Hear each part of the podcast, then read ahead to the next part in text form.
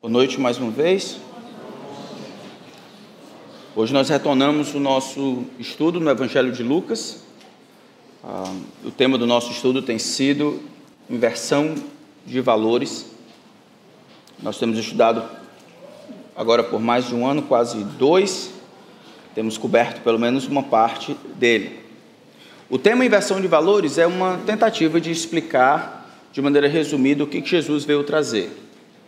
Quando Jesus imaginou, ah, ou quando ele planejou, quando ele pregou, ele falou em termos de um reino. Este reino, no entanto, seria diferente do reino dos homens. O maior nesse reino é aquele que serve. Os líderes seriam aqueles que mais se sacrificariam, e mesmo embora eles tivessem autoridade. Os valores deste reino eram completamente invertidos. Os homens entrariam lá e permaneceriam nele, utilizando os recursos para a promoção deste reino. Eles não criariam seus próprios reinos, mas viveriam em função do rei deste reino.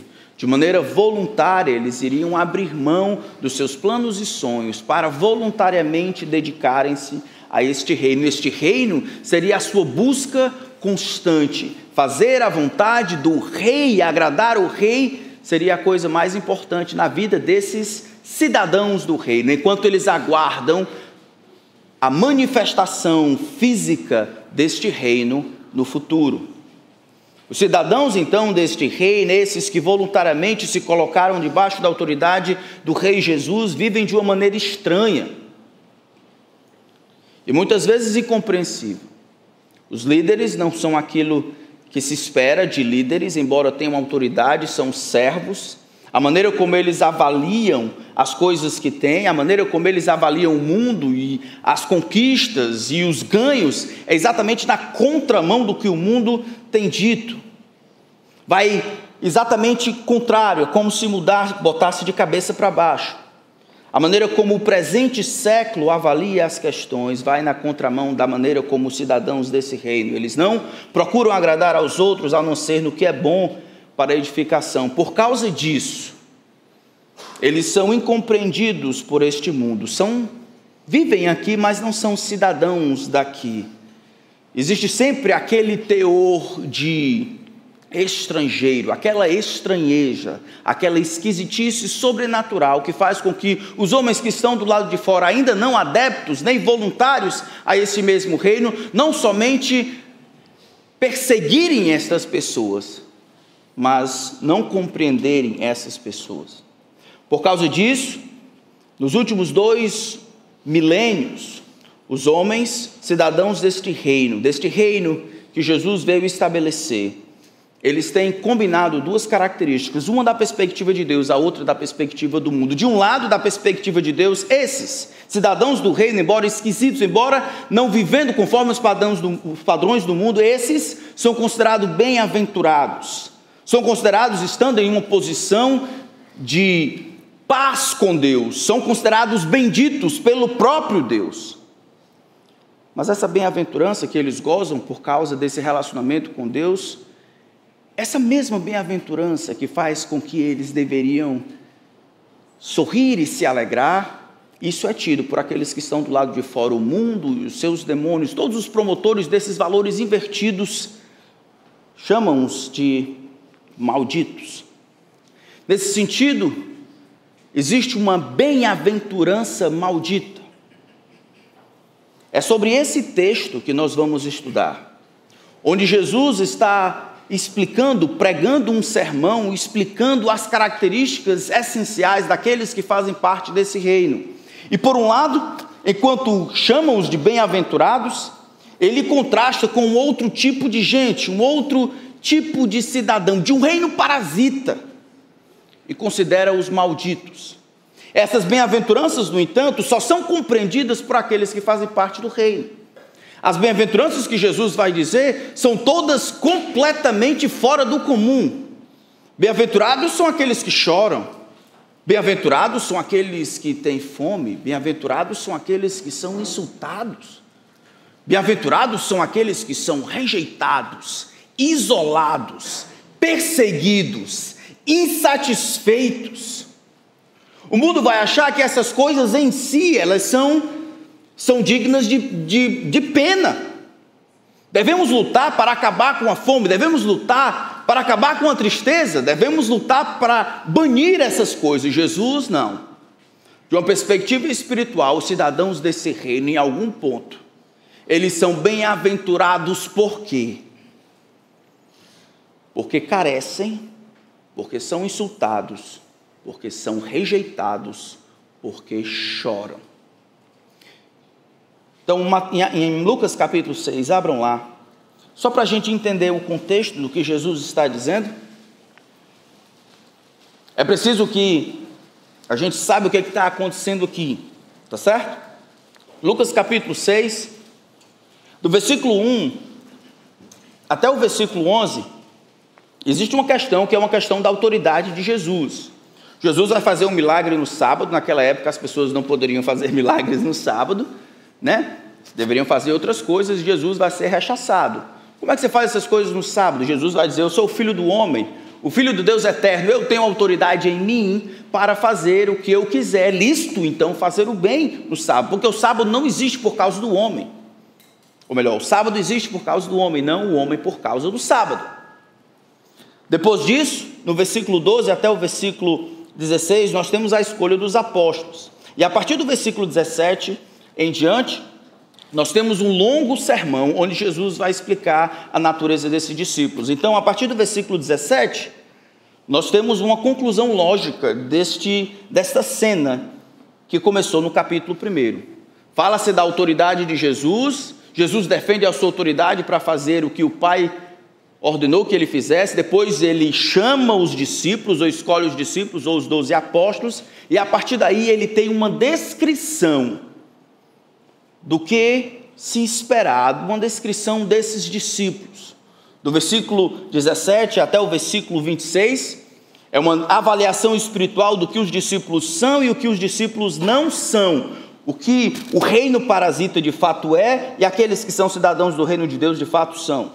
Do versículo 27 até o versículo 36 descreve qual é a resposta que nós, discípulos de Jesus, iremos, iremos dar no meio dessa geração, desse mundo que não somente não compreende nossas ações, mas nos, também nos persegue, nos aflige e nos insulta.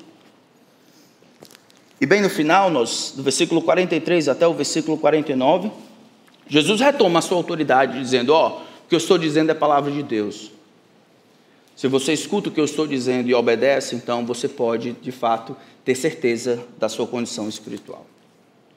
O texto que nós vamos estudar, a partir do versículo 17, não fala de moral e ética. Jesus não está falando de uma religião ou de coisas que você deve começar a fazer ou parar de fazer. Jesus não está dizendo como ser bonzinho. Do versículo 17 até o versículo 16, Jesus está trazendo um raio-x da nossa condição espiritual. O que ele quer é que ao final desse ponto, o final desse sermão, todo mundo compreenda onde está, todo mundo compreenda a sua condição espiritual. Por isso que quando olhamos no versículo 17, e descendo com eles do monte, Jesus parou no lugar plano onde se encontravam muitos discípulos seus e grande multidão do povo, de toda a Judéia, de Jerusalém, do litoral de Tiro e de Sidom, que vieram para ouvir e para serem curados de suas doenças. Também os atormentados por espíritos imundos eram curados. E todos da multidão procuravam tocar em Jesus, porque dele saía poder, e curava todos. Então, olhando para os seus discípulos, Jesus lhes disse: Bem-aventurados são vocês, os pobres, porque o reino de Deus é de vocês. Bem-aventurados são vocês que agora têm fome, porque serão saciados. Bem-aventurados são vocês, os que agora choram, porque vocês hão de rir.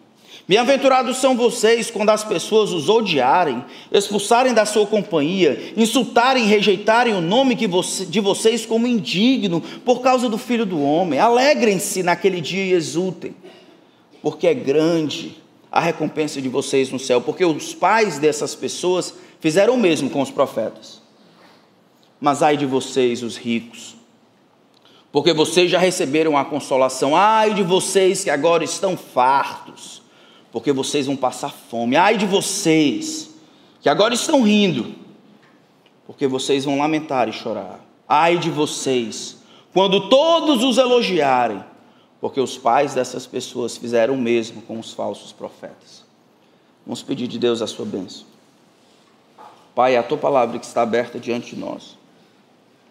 Eu imploro a Ti, Espírito, que não nos permita fugir do que ela tem a dizer, que ela seja a nossa regra, a linha sobre a qual os nossos pensamentos caminham.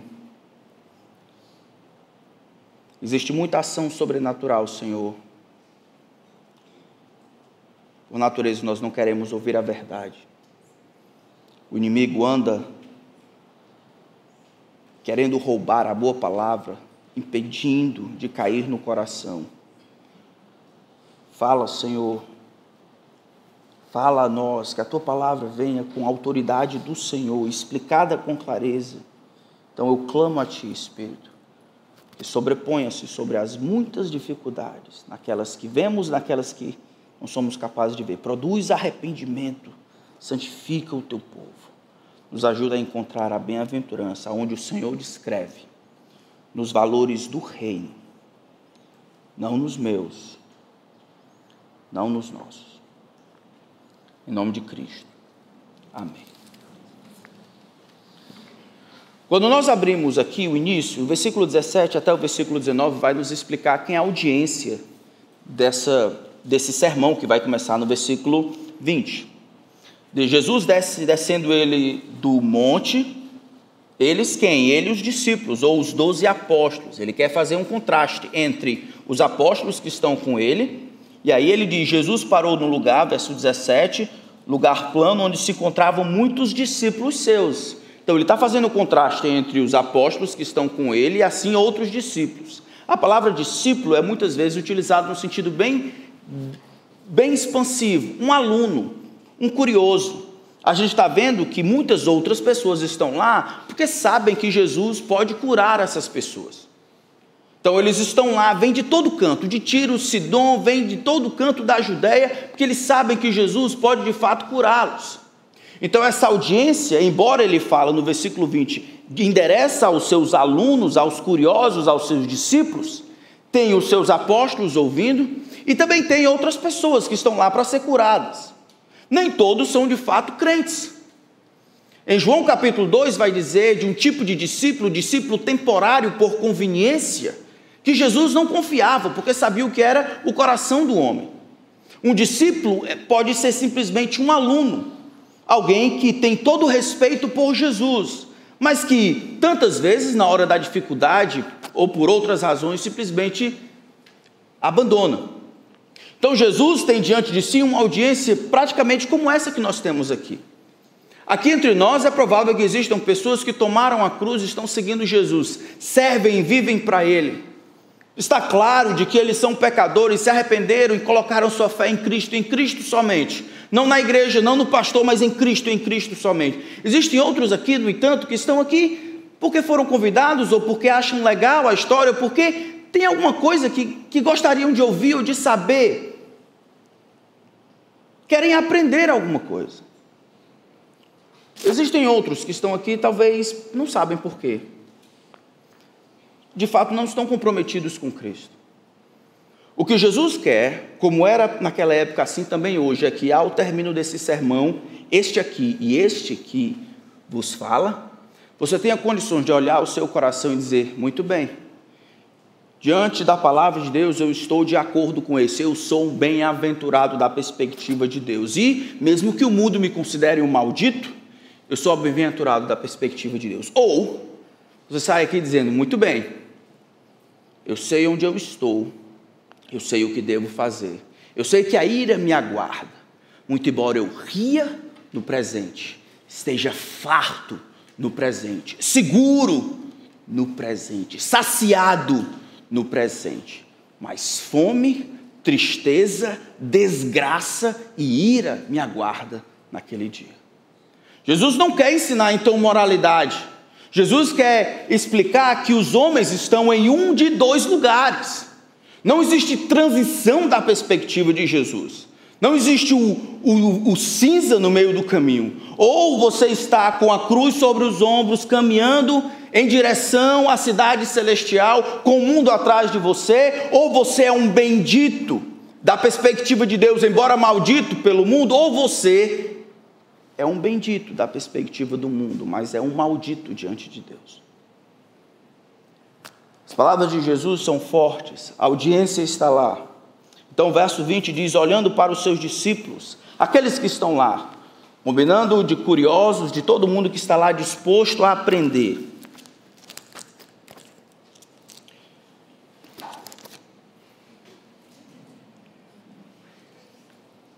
Jesus começa: Bem-aventurados são vocês, vocês os discípulos, os discípulos, vocês os pobres, porque o reino de Deus é de vocês. Essa palavra bem-aventurado, ela vai aparecer, como nós vemos aqui, pelo menos umas três vezes, né?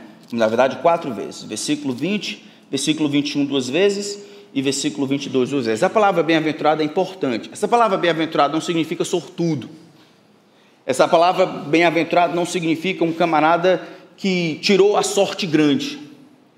Essa palavra bem-aventurado tem o seu fundamentação no Antigo Testamento e fala de um relacionamento com Deus que permite que o grande Deus demonstre o seu favor também por meio de bênçãos, algumas vezes materiais, outras vezes não. Salmo 1, por exemplo, diz: Bem-aventurado o homem que não anda segundo o conselho dos ímpios, não se detém no caminho dos pecadores, nem se assenta na roda dos escarnecedores. Ele é bem-aventurado porque faz isso, ou porque faz isso é bem-aventurado? Algumas vezes nós achamos que são as coisas que ele faz que o tornam bem-aventurado, de que bem-aventurança ou ser bendito diante de Deus é o resultado de esforços no mesmo caminho de religiosidade que nós fazemos, como ler a palavra de Deus, como fazer determinadas coisas que Deus gosta e enquanto caminhamos fazendo essas coisas, isso nos torna bem-aventurado. Mas bem-aventurado é uma condição, uma posição e um status que somente Deus pode conferir. É Deus quem diz quem é bendito, porque Ele é a referência. No Salmo 32, por exemplo, diz que é bendito aquele que o Senhor não atribui iniquidade, aquele cuja iniquidade é perdoada, em cujo espírito não há dor, aquele que Deus concede perdão, este é bem-aventurado, mas é o homem que se perdoa, é Deus quem perdoa o homem, e o homem então é colocado numa posição de paz com Deus, o homem então é declarado um abençoado, um bendito. A palavra então, bem-aventurado, aqui não está dizendo nada do que o homem faz, é uma declaração da parte de Deus, dizendo que este tipo de pessoa deve ser considerado alguém abençoado, um bendito. O objetivo de dizer bem-aventurado é para que aqueles que estão do lado de fora, ao ouvirem Deus declarando determinada pessoa bem-aventurado, se sintam compungidos, incitados, incentivados a desejarem a mesma coisa. O objetivo de Deus é que todos nós vejamos a descrição que Deus faz da necessidade por meio da pobreza, da fome, da falta de saciedade, por causa dessa vida pela metade, sempre pelo um terço, sempre faltando. Aprendemos a chorar pelas coisas certas e aceitarmos os desdobramentos da nossa união com Cristo em perseguição e insulto e abraçarmos estas coisas e compreendermos que somos benditos, abençoados da parte de Deus. Jesus então começa dizendo: Bem-aventurados são vocês os pobres. A palavra pobre aqui não precisa ou não deve, na verdade, ser entendida como pobre em termos financeiros somente. A razão disso é porque a palavra pobre aparece em outros textos, por exemplo, Lucas capítulo 4, quando Jesus vai explicar o seu sermão ou a sua missão, do versículo 18 até o versículo 20, ele cita Isaías 61. O Espírito do Senhor está sobre mim, porque ele me ungiu para evangelizar os pobres, enviou-me para proclamar libertação aos cativos, restauração da vista aos cegos, para pôr em liberdade os oprimidos e proclamar o ano aceitável do Senhor. Os pobres aqui é aqueles a quem ele, a quem ele veio pregar. Jesus não prega só para pobre. mas prega para um tipo de pessoa que tem uma mesma experiência que os pobres tinham naquela época. Ele prega para um publicano que era rico, Zaqueu, outro rico, Levi. Mas ele era pobre no sentido de que ele era necessitado, isolado, distante de todas as camadas, ele estava na periferia dos relacionamentos. Era completamente mal visto o homem que estava distante de qualquer ajuda da religião prevalecente ali dos fariseus. Jesus vem para dar ajuda, para proclamar aqueles que são pobres. Mateus vai dizer pobres de espírito, e eu coloco a bendita necessidade. Naquela época, os pobres não eram pobres ou mantinham-se pobres para receber benefício, não. As pessoas não se mantinham pobres se elas pudessem ter um trabalho ou coisas assim. Nem toda pobreza era sinal de preguiça. Não existia uma estrutura para resolver o problema dos pobres. Era incentivado, na verdade, a lei dizia que tinha que ajudar, mas nunca faltaria pobre na terra. Mas o pobre se tornou um, um modelo daqueles que estão em necessidade. Por causa das situações, eles eram forçados a não depender das pessoas, mas a dependerem de Deus. Não existe bênção inerente à pobreza. Tanto é que em Provérbios vai dizer duas coisas peço ao Senhor: não me dê o quê? A riqueza, para que não me esqueça de ti. Não me dê também a pobreza. Não existe um valor inerente à pobreza, mas existe um valor que é peculiar aos pobres da época de Jesus: a ausência de orgulho, aquela compreensão de que eu preciso, se Deus não agir, Deus precisa me ajudar a prover o que eu não consigo prover para mim mesmo. Aquela compreensão de mim mesmo que me achego diante de Deus como um dependente, um mendigo, um necessitado. Esse tipo de pessoa, ele é bem-aventurado.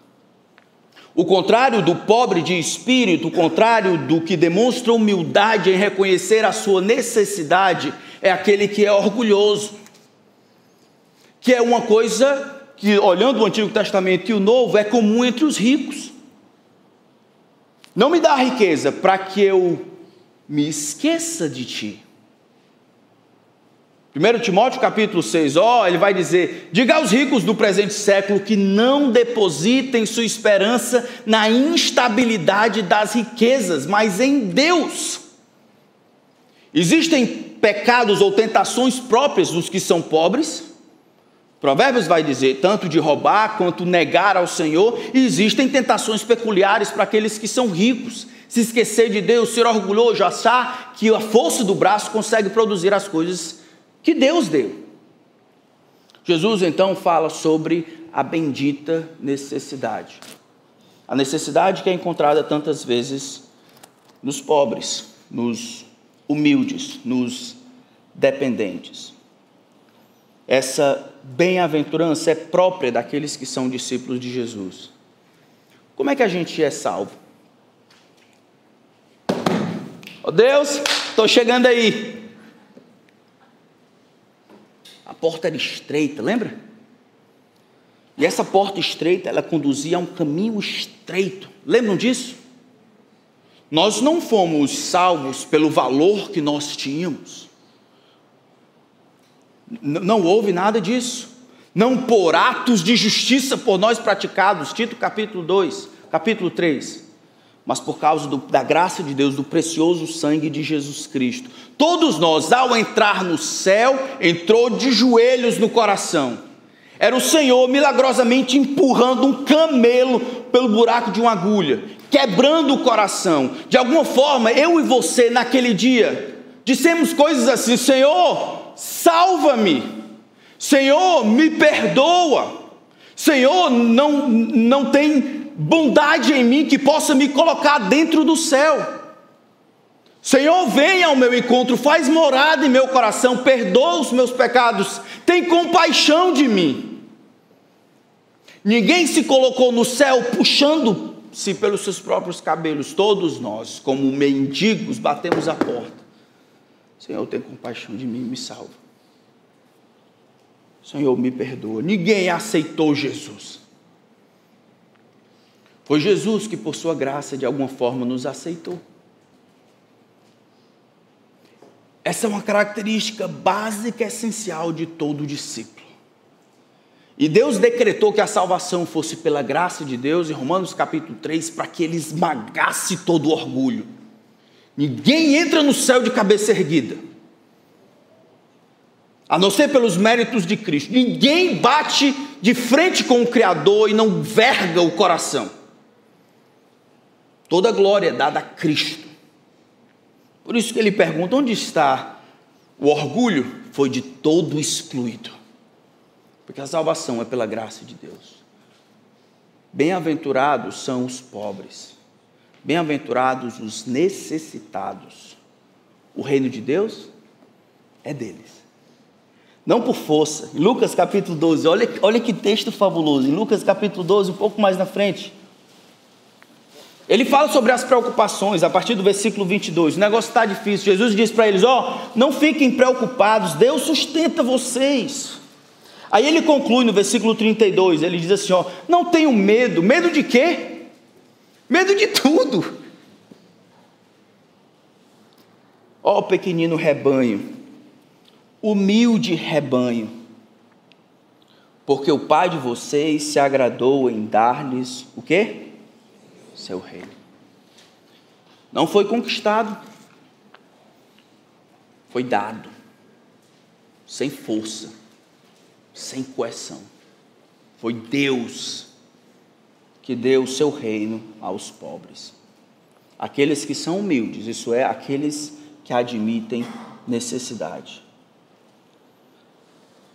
Talvez você esteja pensando, mas isso realmente é, é é fora da curva, né? É, uma, é a vida de cabeça para baixo. Quer dizer que o senhor vai continuar falando desses aí, aí a próxima é o que? A próxima é quem, quem não está quem tá com fome. Aí depois disso é, é o que? É, é, quem é quem está chorando. Aí depois disso é quem está apanhando, está sendo odiado, está sendo está sendo rejeitado, está sendo insultado. É isso aí. Quer dizer que eu vim para cá para o senhor falar sobre isso. Esta é a palavra de Deus. 1 Coríntios capítulo 1, Paulo vai ter que explicar a respeito da sabedoria. Ele fala da sabedoria de Deus que é mais forte do que os homens. E fala que Deus tornou louca a sabedoria do mundo. Porque para o mundo, quando ele olha isso aqui, isso aqui é loucura. Exatamente. Não faz nenhum sentido que os benditos sejam aqueles que choram, que sofrem, que são odiados, que têm fome, que tem necessidade. Não tem. Mas a sabedoria de Deus é mais forte do que os homens. Deus aprove salvar aqueles que creem na loucura da pregação. Nós cremos e somos salvos, nós acreditamos que o Deus Criador enviou o seu Filho, Deus se fez carne, outra doidice Nascendo de uma virgem é outra doidice, vá fazendo a lista. E é isso que aconteceu há dois mil anos atrás. Ele ressuscita o seu filho dentre os mortos, seu filho vai agora de maneira corpórea assentar a destra do Todo-Poderoso nas alturas de onde há de vir para julgar vivos e mortos. É tudo doidice. Eu creio. Eu creio. Versículo 21, ele continua: Bem-aventurados são vocês os que agora têm fome. E aí, se existe uma bendita necessidade, existe também uma bendita insatisfação. É muito fácil perceber a ligação que existe entre fome e as necessidades que nós vimos no versículo anterior.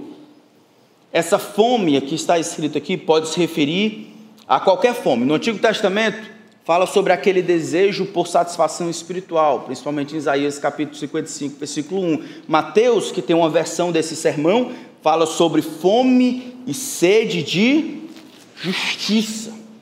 Amós capítulo 8, versículo 11 também fala sobre esse desejo por satisfação espiritual. A ideia é que existe essa, essa insatisfação esta constante falta das coisas essenciais que somente Deus pode dar e eu não as encontro aqui. Justiça que é plenamente justa. quando as coisas de fato estão em ordem, tudo está às mil maravilhas da perspectiva de Deus, onde morte é removida, corrupção é coisa do passado, doenças é uma coisa que não existe mais. Essa justiça, os reflexos do caráter de Deus neste mundo, onde tudo de fato deve estar onde deveria estar porque não está, eu vivo a minha vida constantemente, olhando para aquilo que deveria ser e aquilo que foi no passado, e no meio do caminho minha alma está insatisfeita. Não é que está insatisfeito no sentido de reclamação. Não é Deus que me causa insatisfação. Essa terra aqui, esse lugar onde as pessoas não amam como deveriam amar, onde as coisas se quebram, se acabam. E fora aquilo que está do lado de fora, eu olho dentro do meu próprio coração, aqui e agora, no momento solene. A sua mente e a minha divaga. Nós procuramos justificativas para não honrarmos a Deus com aquilo que Ele deseja ser honrado. Justificamos nossas atitudes. Pensamos em coisas imundas e pervertidas no momento solene, quando nós estamos diante do Deus Santo com a Sua palavra aberta, dispostos a adorar o Senhor. Este pecado que nos acompanha em todo momento antes de chegarmos no céu, isso me causa grande insatisfação. Isso falou muito ao meu coração, porque isso é bendito. Mas na frente ele vai falar sobre aqueles que são satisfeitos nessa vida. E eu fico pensando, irmãos, para mim e para você, você está completamente feliz aqui? Você está satisfeito? Você está satisfeito nessa vida? Isso é uma pergunta legítima, não? Porque a promessa diz assim: bem-aventurados são vocês que agora têm fome, vocês que agora estão insatisfeitos. Para vocês, eu prometo eu vou saciar você. A palavra saciar aqui fala da descrição de comida feita tantas vezes por animais. Os homens, eles conseguem, alguns, conseguem parar de comer quando sabem que já comeram demais. Os animais não, eles comem, eles comem, eles comem até não, não conseguir mais comer. Eles não se importam com medidas, com tamanhos, com não se importam não. Estou com fome, eles vão comer até acabar. Essa essa palavra descreve esse tipo de satisfação, comer até esbarrotar, comer até não conseguir mais. Isso é, se você tinha fome e sede de justiça, será dado a você um tipo de justiça, um tipo de justiça perfeita, que será completa, que nada mais justo poderia ser aquilo que você já tem. Não existe nada melhor, nada mais justo, nada mais correto. Chegou ao topo, aquilo que o seu coração ansiava em termos de justiça, em termos de estar correto, em termos de perfeição, em termos de ajuste, aquilo que você ansiava, que somente Deus poderia lhe dar, que não era encontrado aqui, finalmente chegou o seu tempo.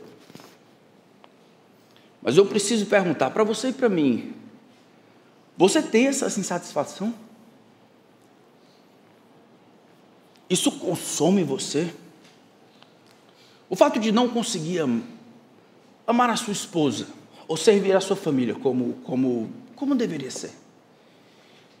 Isso lhe tira o sono, isso é uma coisa que está constantemente nas suas orações, não dizendo, oh Senhor, me ajuda a fazer melhor, mas Senhor, eu não faço, eu não sou suficiente para dar conta do, da demanda, eu não consigo representar Jesus como eu deveria. Eu não consigo amar a minha esposa como Cristo amou a igreja. E isso me causa profunda insatisfação. Eu queria conseguir pastorear o coração dos meus filhos. Eu queria conseguir amar o meu povo, sem simplesmente querer que eles fizessem alguma coisa para Jesus. Eu, eu, eu, eu queria ter os pensamentos nas coisas celestes constantemente, não ter pensamentos sobre mim mais do que pensamentos sobre os outros. Isso, isso, é, isso traz insatisfação para você? Ou a sua maior preocupação é tentar ajustar as contas, que tem isso importante também? Ou simplesmente fazer melhor, Eu quero saber se você está insatisfeito em não ser como você foi chamado para ser e como você será naquele dia. Porque a satisfação será dada para a gente assim. Bem-aventurados aqueles que estão insatisfeitos, eles serão saciados. Você realmente fica insatisfeito com a quantidade de esforço que empreende para agradar o Senhor? Você não somente gostaria de tratar sua esposa e filhos de maneira mais amorosa, isso é uma pauta constante das suas orações. Não por eles, mas por você. Você gostaria tanto de amar os seus irmãos, servir com seus dons, ser menos ganancioso, falar a verdade, somente a verdade, nada mais com a verdade não mentir, não ser um hipócrita, não ser preguiçoso. Não queria amar o dinheiro como você ama, queria controlar a sua língua. Essas coisas, essas coisas compõem os seus sonhos. Esse é o meu sonho. Eu gostaria de ser como Cristo. Eu não estarei até que aquele dia chegue. Somente esses, somente esses serão satisfeitos. Esses que, não importa o que o mundo dá, não importa o que eles façam, a satisfação deles não se encontra aqui. Isso não é uma coisa só do Novo Testamento, não. Olha que oração interessante que Davi faz. Salmo 17, versículo 15, ele diz: Levanta-te, Senhor, enfrenta-os e arrasa-os. Com a tua palavra, livra a minha alma do ímpio.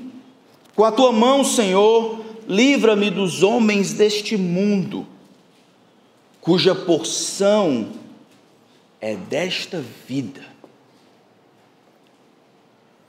Jesus está no monte orando, ele desce, e aí tinha um homem que tinha trazido o filho para ser. O filho tinha demônio, ele trouxe o filho para o filho ser liberto pelos apóstolos. Os apóstolos não conseguiram. Quando Jesus vê a aflição do pai, Pergunta quanto tempo ele está assim? Está assim desde criança. Diz que o Espírito de Jesus se revolta, lembra? E ele diz: Ah, geração, geração incrédula, isso é. Como é que pode? Meus discípulos, incrédulos, ele diz: Até quando eu estarei com você? Até, até quando eu terei que, que aguentar isso? É esse tipo de insatisfação que nós vemos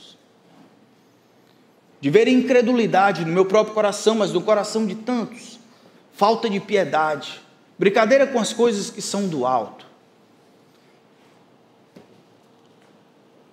Essa é uma grande bênção, é uma das maiores promessas, pelo menos nos últimos dias, para o meu próprio coração. Haverá satisfação. Um dia, esses, esses serão fartos. Jesus também fala sobre a bendita tristeza, e essa está muito ligada com o outro ele diz: Bem-aventurados são vocês os que agora choram, porque vocês haverão de rir. Aqui chorar é chorar mesmo, pode ser chorar pelo pecado, chorar pela maldade do mundo, chorar pelas coisas que trazem tristeza também ao coração de Deus. E aí, ligando, podem ser aspectos da mesma coisa. Esses benditos de Deus, eles têm a sua, a sua bênção a sua alegria, a sua satisfação nas coisas que Deus dá, enquanto Deus não ainda, ainda não deu, porque essas coisas plenamente acontecem no futuro, eles vão ter esse tempo de peregrinação, onde eles não são o que haverão de ser, e nesse momento eles padecem de necessidade constante. Não por essas coisas físicas e materiais. Eles estão constantemente insatisfeitos, não por acúmulo de coisas mas pelo acúmulo, a falta de acúmulo de amor e das coisas que agradam a Deus. E eles estão constantemente tristes. Para esses, ele diz, haverá riso. Versículo 22, então, ele conclui essa primeira parte dizendo: Bem-aventurados são vocês quando as pessoas os odiarem. As primeiras três bem-aventuranças, como nós vimos, encontram aqui uma resposta do mundo.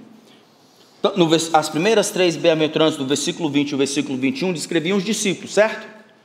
Eles são eles benditos por necessidade, benditos por terem fome e são benditos por chorarem. Mas é o que eles são. No versículo 22 é a resposta como o mundo do lado de cá, observando essas coisas, responde a essas pessoas. E aí é a parte do maldito. É assim que estes homens do mundo consideram os benditos de Deus.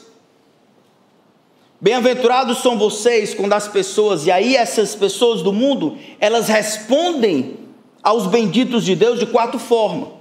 Quatro formas com ódio, com isolamento, com insulto e com rejeição. Os odiarem, expulsarem da sua companhia, insultarem e rejeitarem o nome de vocês como indigno por causa do Filho do Homem. O ódio aqui é aquela atitude que descreve a motivação anterior para todas as outras coisas. Por que, que eles expulsam os homens da sua companhia? Por que, que eles rejeitam? Por que, que eles perseguem? Porque começa com o ódio, o desejo pelo mal desses que são benditos de Deus. Essa atitude também descreve como o mundo via o povo de Deus no passado. Isaías capítulo 66, verso 5 diz: Escutem a palavra do Senhor, você que treme diante da sua palavra, os irmãos de vocês os odeiam e os rejeitam, Deus dizendo, por causa do amor que vocês têm pelo meu nome. O próprio Zacarias, pai de João Batista, em Lucas capítulo 1, versículo 71, diz: Bendito seja o Senhor, Deus de Israel, que visitou e redimiu o seu povo, e nos suscitou pela poderosa salvação a casa de Davi, seu servo, como havia prometido desde a antiguidade, por boca dos seus santos profetas, para libertar dos nossos inimigos e das mãos do que nos odeiam. Jesus cumpre aquela profecia: odiaram-me sem motivo. O motivo vai ser revelado no final desse versículo. Por que, que as pessoas odeiam os benditos de Deus? Por causa do, do Filho do Homem. Eles não odeiam porque eles fizeram algo de errado, eles odeiam por causa do Filho do Homem. O ódio, então, produz muitos filhos. O primeiro desses filhos é o isolamento ou o banimento, ou o isolamento intencional da companhia de alguém, expulsarem da sua companhia. É aquele ostracismo cultural que alguns enfrentam, principalmente se são os únicos cristãos da família. Não é incomum, a pessoa se converte, a pessoa começa a ficar esquisita. Amém? Ele não fica assistindo as coisas que os outros assistem, gasta tempo lendo, lendo a Bíblia. Às vezes a mãe, o pai abre, ele está de joelhos orando. O que é que estou fazendo com meu filho? Estão fazendo alguma coisa lá? É um povo esquisito. E o que acontece é, às vezes sem saber o que fazer, às vezes intencionalmente, por causa do ódio, acontece um isolamento. Acontece uma rejeição. Em alguns lugares, ainda hoje no mundo, existe um isolamento, um abandono completo. São filhos que agora não têm mais família. Em muitas, diversas partes do mundo muçulmano ainda é assim. O que Jesus estava dizendo aqui é uma coisa real, que acontece de maneira extrema em outros lugares, mas ainda hoje acontece. As pessoas deliberadamente vão contra. Depois diz do insulto. Uh, expulsarem da sua companhia, insultarem. Essa ideia de insultar aparece em outros textos do Novo Testamento. 1 Pedro capítulo 4, verso 14 diz: "Se são insultados por causa do nome de Cristo, vocês são bem-aventurados, porque o espírito da glória, que é o espírito de Deus, repousa sobre vocês."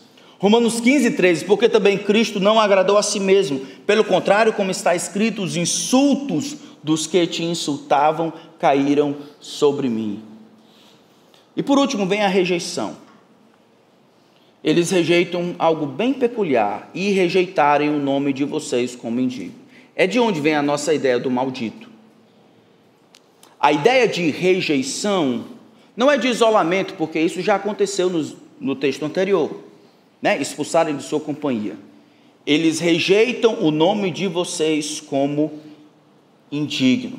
Eles falam mal, eles desconstroem a sua reputação consideram loucas as suas escolhas, infantis, prematuras, radicais, sem ponderação, egoístas, utópicas, ingênuas ou outras coisas.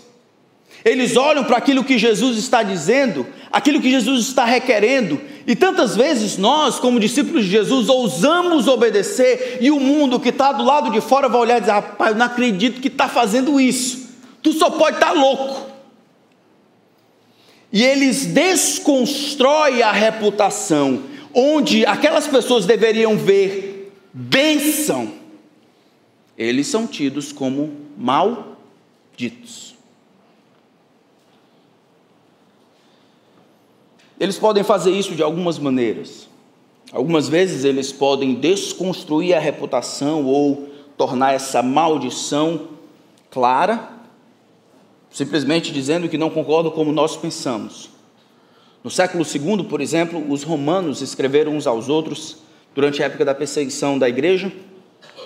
E o que eles diziam é: nós temos que que repudiar os cristãos, nós temos que colocar os cristãos em isolamento, porque eles têm o hábito promíscuo de se chamarem de irmãos e irmãs.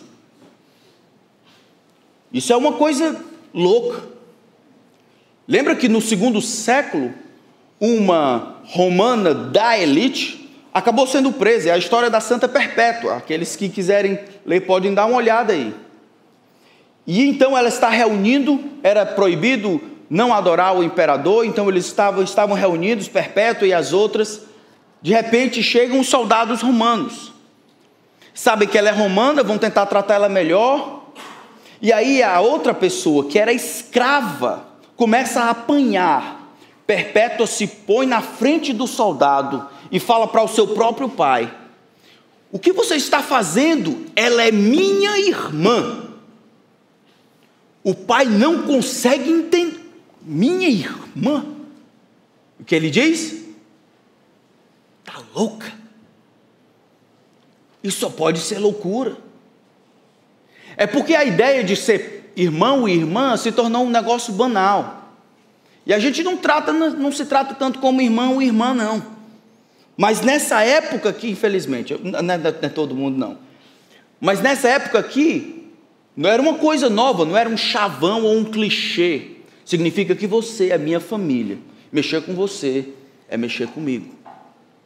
Então eles denigrem a imagem por rejeitarem o bom nome que sobre nós é invocado, considerando indigno ou maldito. Mas existe outra maneira de fazer isso. E essa, infelizmente, aparece muito dentro das igrejas. Em Lucas capítulo 16, por favor, abram lá. Em Lucas capítulo 16.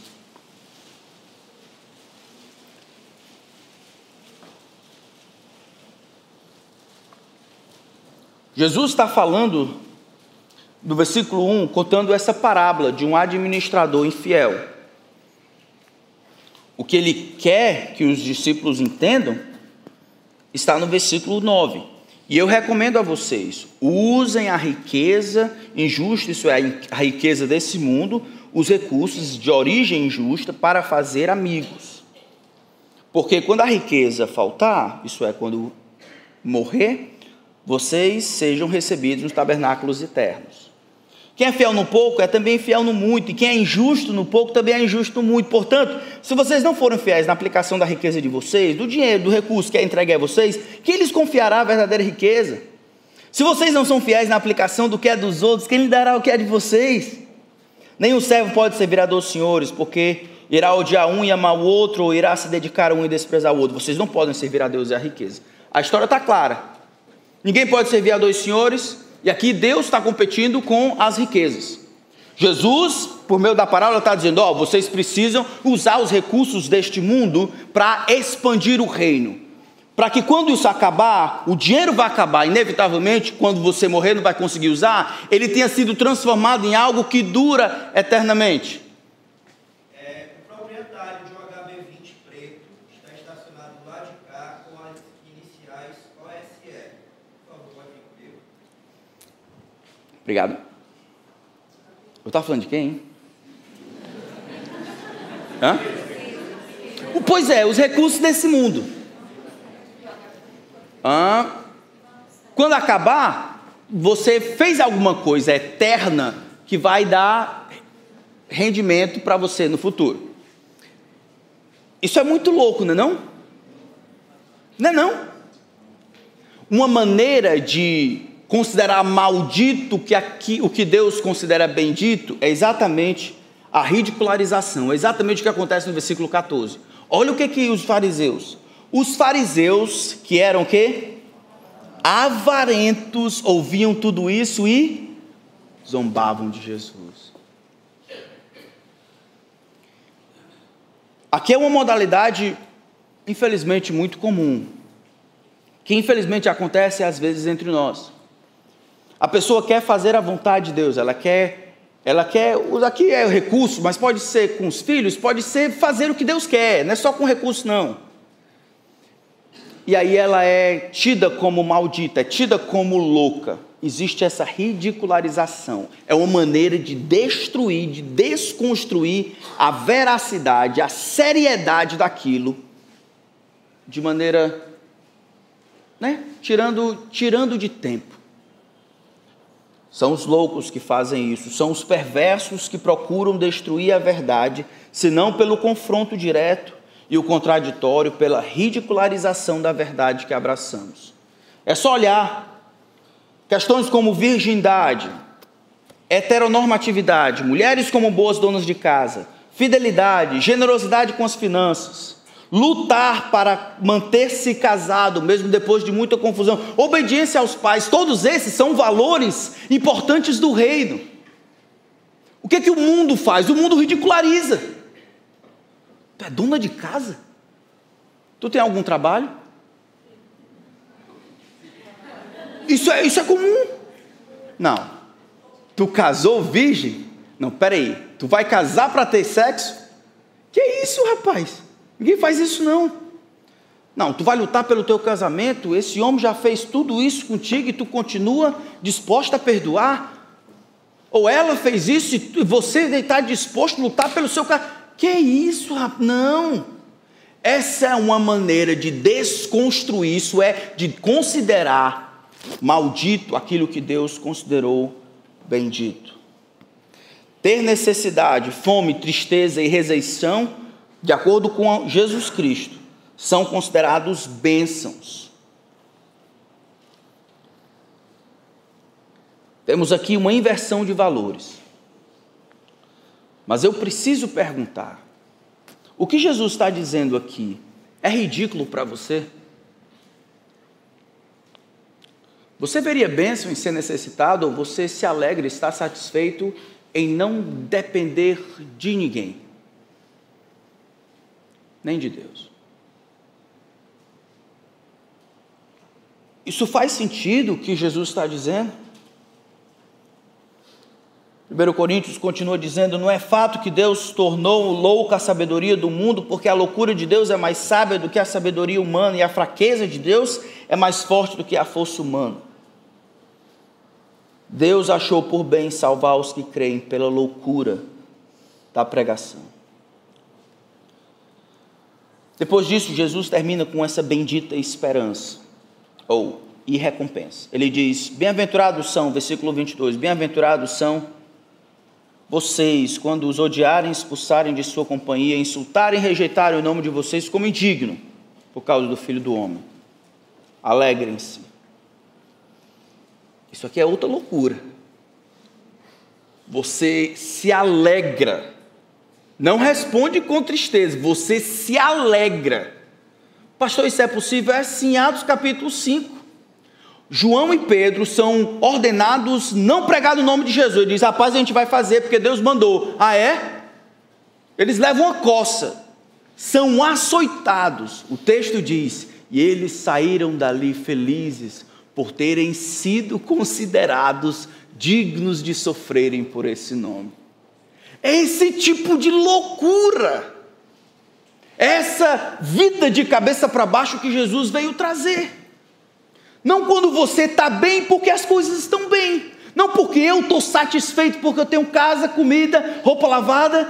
Não é mais 3 mil, não. Depois do Covid é uns 8 mil. E uns 8 mil por mês.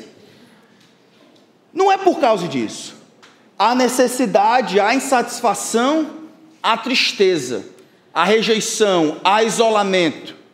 Mas eu me alegro quando essas coisas são por causa do nome de Jesus Cristo. Não somente eu me alegro, mas eu exulto, eu pulo de alegria, porque haverá uma recompensa no céu.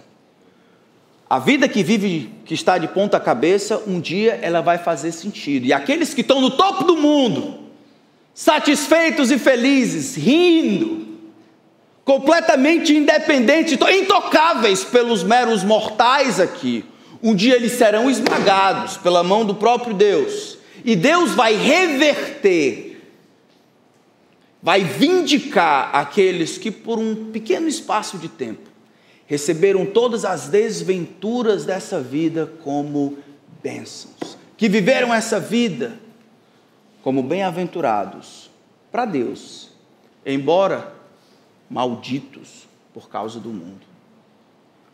Quem é você? Você está onde? Vamos orar.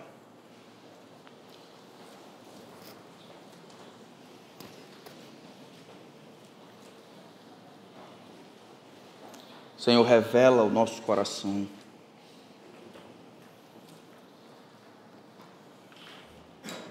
Esquadrinha o nosso pensar. Revela pecado, Senhor. Revela a nossa necessidade. Humilha-nos, Senhor, na tua presença. Lembra-nos que somos apenas pó, pequenos diante da tua presença santa. Faze-nos encontrar, Senhor,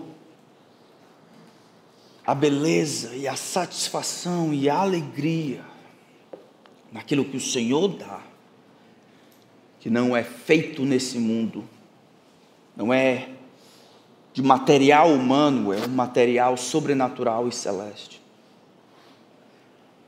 Faze-nos abraçar aquilo que o mundo Homens cujo quinhão é desta vida consideram maldição.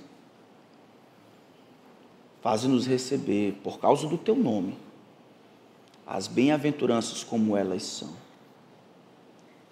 Pai, eu peço por aqueles entre nós